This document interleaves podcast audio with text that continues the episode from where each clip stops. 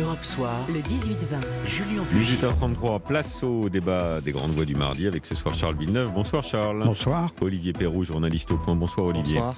Et Guylaine Ottenheimer, rédactrice en chef à Challenge. Bonsoir Guylaine. Bonsoir Julien. Alors avant de parler ensemble du retour d'Édouard Philippe euh, sur le devant de la scène, d'abord les dernières infos sur ce fameux conseil de défense qui se tiendra demain dans un contexte évidemment euh, tendu avec une situation sanitaire euh, qui se dégrade, des fermetures de classes qui se multiplient, mais pour l'instant autour du président de la République, on espère encore éviter un reconfinement strict avec quand même une ligne rouge absolue, comme l'a rappelé Bruno Le Maire, le ministre de l'économie, euh, sur euh, radio, euh, sur une radio concurrente.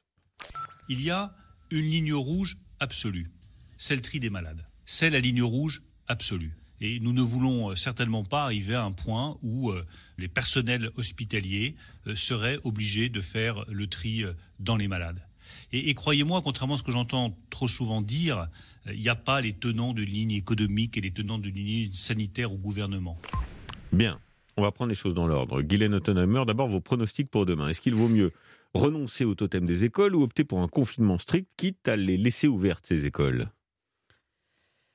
Bah, euh, vous me demandez de prendre une décision. J'ai pas tous les éléments, dirait euh, un homme politique. Euh, Bon, Comment vous sentez les choses? Moi, je, je pense qu'il va essayer de financer. Donc, on va avoir les écoles qui vont fermer dans tel et tel cas, dans telle et telle région. euh, Histoire de, de- de faire croire qu'on ne confine pas complètement, Mm. qu'on ne retourne pas à la case départ et qu'il a eu raison et qu'il avait trouvé la bonne solution en faisant Oui. différemment des autres.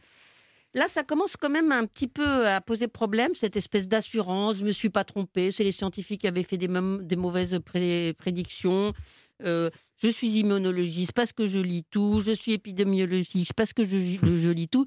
Sauf qu'il s'est trompé sur beaucoup de choses. Hmm, hmm. Il s'est trompé sur les masques. Il s'est trompé sur les vaccins, parce qu'au tout début des vaccins, qu'est-ce qu'il disait? Qu'est-ce que disait son entourage? On n'aura pas de vaccin en mars, c'est pas possible. Oui. Et puis même disait, mais attendez, les premiers vaccinés, c'est des cobayes, on ne sait pas du tout ce que ça va donner. C'est pour ça qu'on commence par les vieux, parce que de toute façon, s'il y avait des... prudence avant d'accélérer, c'est vrai. Oui, et, et- et il a pesé au, au sein de l'Union pour qu'on ne, ne- ne se précipite pas. Il n'a pas fait de vaccinodrome parce que les gens avaient peur. Donc Oui. il s'est trompé sur beaucoup de choses aujourd'hui. Il ne faut pas qu'il joue trop au plus malin, au plus fin. Oui. euh, voilà. Bon, alors, de toute façon, il n'y a pas 50 solutions, Charles Villeneuve. hein. Soit on annonce un confinement strict, comme il y a un an. Bon, après nous avoir dit qu'il fallait vivre dehors il y a encore quelques jours, euh, là aussi, il faudra gérer euh, euh, le double discours. Euh, soit on ferme les écoles, soit c'est le, statu quo et on pousse les murs en se disant qu'il y a encore de la marge. Ben, écoutez, à vous écouter entendre Guylaine, moi, euh, je trouve qu'entre le président qui fait de la médecine et les professeurs et les médecins qui font de la politique, on a beaucoup de mal à finalement avoir clair. Et on est plutôt dans la confusion.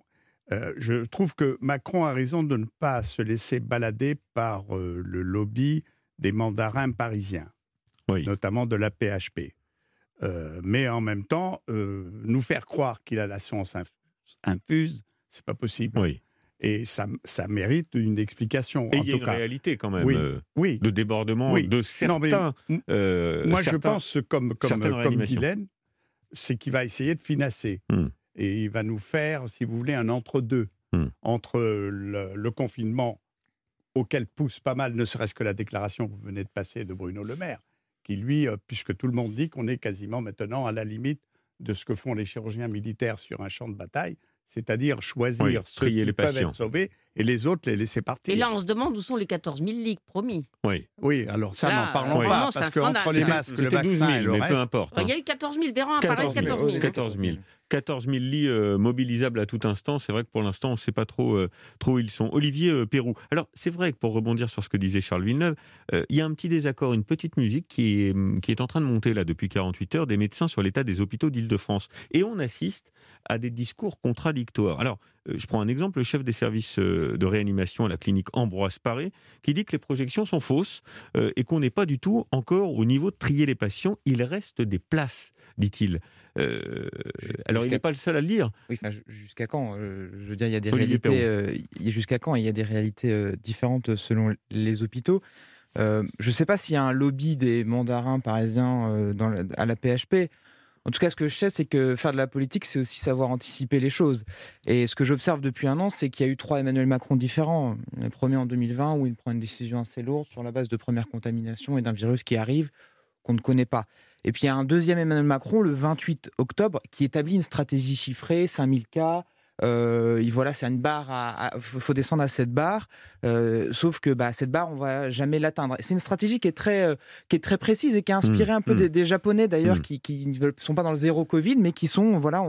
On, descend au maximum euh, cette, cette contamination et ce virus. finalement, on n'y arrive pas début décembre. Il y avait une petite idée de refermer les écoles juste avant Noël. Ça ne s'est ça, ça s'est pas fait.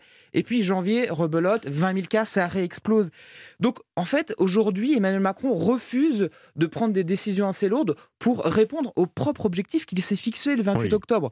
Donc finalement, enfin, Olivier Perrault, mais il y a quand même une question d'acceptabilité. On va en parler dans deux mais Bien sûr, euh, mais, le dernier sondage Odoxa la montre que les Français, ils en ont marre. Mais l'acceptabilité, comment elle s'obtient Comment elle s'obtient l'acceptabilité C'est juste en fixant des objectifs clairs, hmm. des échelles pour que les Français comprennent quand on confine et quand on ne confine pas. Il y a aussi la lassitude de la durée. Un an de confinement, quand même, ça commence à peser. 18h39. On se retrouve dans quelques secondes. À tout de suite.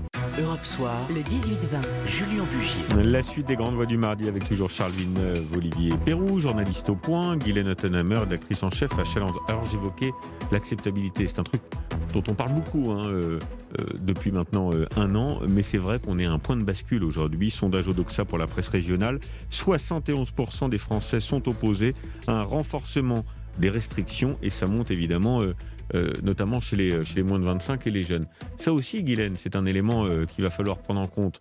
Euh, on va pas se mentir, hein. il y a beaucoup de gens maintenant qui... s'accommodent du couvre-feu, qui sortent un peu après 18h, qui portent pas forcément le masque. On peut pas les blâmer non plus. Ça fait un an qu'on est dans des conditions sanitaires compliquées avec cette stratégie de, de, stop and go. Donc ça, euh, ça va être décisif aussi dans les décisions de demain. Oui, parce qu'il y a une bonne partie de la population, disons ceux moins de 55 ans, qui sont persuadés qu'on a le Covid et que c'est pas très grave, que bon, c'est une mauvaise grippe, c'est un sale moment à passer. Mais voilà, et que après tout, ben, ceux qui ont euh, des pathologies ou qui sont vieux, ils n'ont qu'à faire attention, rester chez eux, et, voilà, et tout, tout ira bien. C'est plus compliqué que ça parce que plus le virus circule, plus il y a des mutants, plus l'âge des, des, pépins et des mmh. Covid durs atteint des personnes de plus en plus jeunes. Donc, euh, on ne connaît pas toute cette épidémie. Mais il y a une chose, c'est sûr, pour qu'il y ait de l'acceptabilité, il faut qu'il y ait de la discussion. Il faut que les gens comprennent les enjeux. Qu'il y a des gens qui disent non, ça, ça va pas. Moi, je propose pas. Oui, mais si vous faites ça, ça va avoir ça comme conséquence. Il faudrait qu'il y ait un débat clair, que les gens puissent s'exprimer. Là, on nous assène des trucs qui sont décidés dans un lieu de secret. Et c'est ce qui manque. c'est ce qui manque. Dans une rédaction, dans une entreprise, vous n'acceptez les choses que parce que ça a été discuté par les élus du personnel, alors donc quoi? Un débat parlementaire? Non, mais de toute façon, moi je trouve qu'il y a, on va en parler tout à l'heure, notamment d'Edouard Philippe, mais il faut reconnaître qu'Edouard Philippe euh, avait ce, sens pédagogique clair de nous expliquer les choses qui, nous faisait plus accepter de toute façon ce qu'on voulait nous imposer. Mais l'état de sidération n'était pas tout à fait le même quand même au début de la pandémie. C'était le début. Oui, peu importe. Mais euh, la pédagogie, de toute façon, quels que soient les moments, si vous la faites ou la, mmh, vous la mmh. faites pas. Et là, on ne la fait pas. Mmh. Il est bien évident qu'il faut un forum, qu'il faut discuter, qu'il faut expliquer. Il y a des dizaines de questions qui se posent. Et nous, nous n'avons pas la science infuse, de toute façon. C'est vrai. Alors, euh, Olivier Perrou, euh, Olivier Véran euh, insiste aussi sur le fait qu'il n'y a pas eu de pari, parce que c'est ça aussi qu'on reproche beaucoup à Emmanuel Macron. Vous l'évoquiez tout à l'heure, Guylaine, avec cette fameuse décision de, non-reconfinement.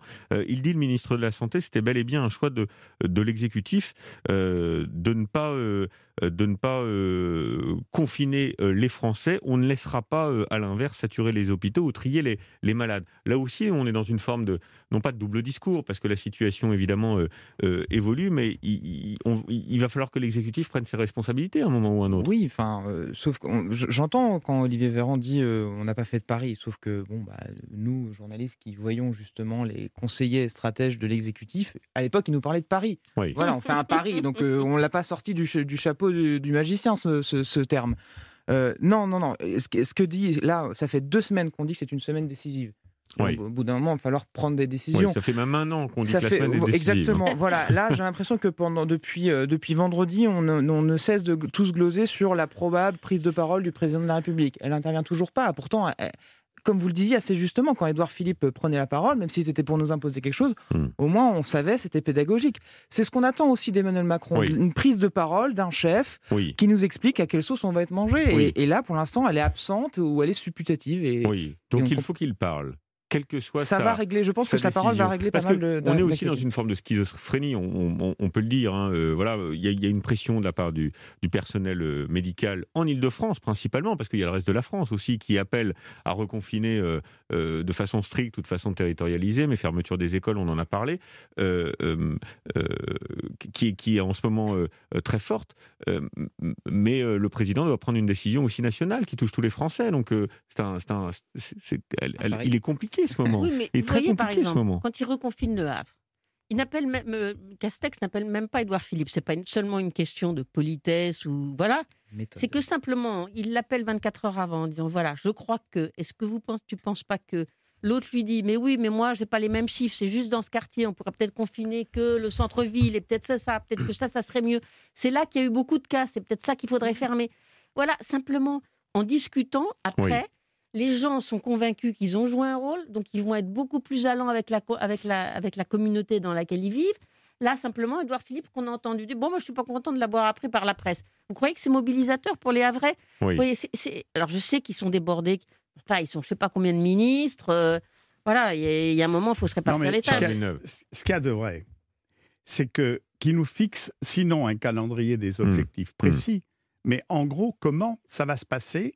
Qu'est-ce qui nous attend et comment on pourrait atteindre tel ou tel C'est ce qu'il a fait le 28 octobre. Mmh. Mmh. C'est ses propres objectifs qu'il a renié en janvier quand le conseil scientifique, fin janvier, quand on a atteint les 20 000 cas, lui dit bah, il faudrait peut-être reconfiner durement là parce qu'on n'atteint pas votre propre objectif. Reconfinement, mais pardon, un reconfinement, c'est pas une décision qu'on prend à la légère. Euh, on peut revoir mais on a objectifs. Non, je, je, reviens sur ce qui vient d'être dit. Si l'objectif des 5 000 n'est pas atteint, euh, euh, le, bah, le président de la République a fait le choix aussi pour libérer les Français et permettre aux Français de passer les fêtes de fin d'année un peu en famille. On parle de janvier. De ne pas Non, mais là, on parle de janvier. les 20 000 cas, c'est fin janvier. L'avis du Conseil scientifique, c'est fin janvier. à ce moment-là, peut-être qu'il y avait des décisions à prendre. Et encore une fois, anticiper. il, y a ce qui manque, je veux dire, c'est un moment, il faut mettre en perspective. Hmm. C'est-à-dire que. Hmm.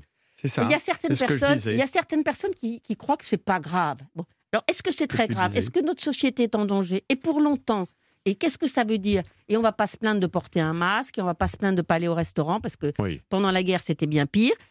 Ou alors c'est pas très grave euh, et ça va juste pas durer. Mais on a envie de savoir la tonalité. Là, les gens sont perdus. Il y a des gens qui sont complètement parano. Il y a des gens qui disent mais tout ça c'est pas grave il y a un moment où on aura envie d'avoir une parole claire sur dans quelle situation on est exactement. Peut-être demain, peut-être demain à l'issue du Conseil de défense. On verra ça. 18h47, on va parler d'Edouard Philippe. Tiens, euh, vous parliez du Havre, Guylaine. On va euh, parler du retour de l'ex-premier ministre sur le devant de la scène. À tout de suite. Europe 1. Écoutez le monde changer.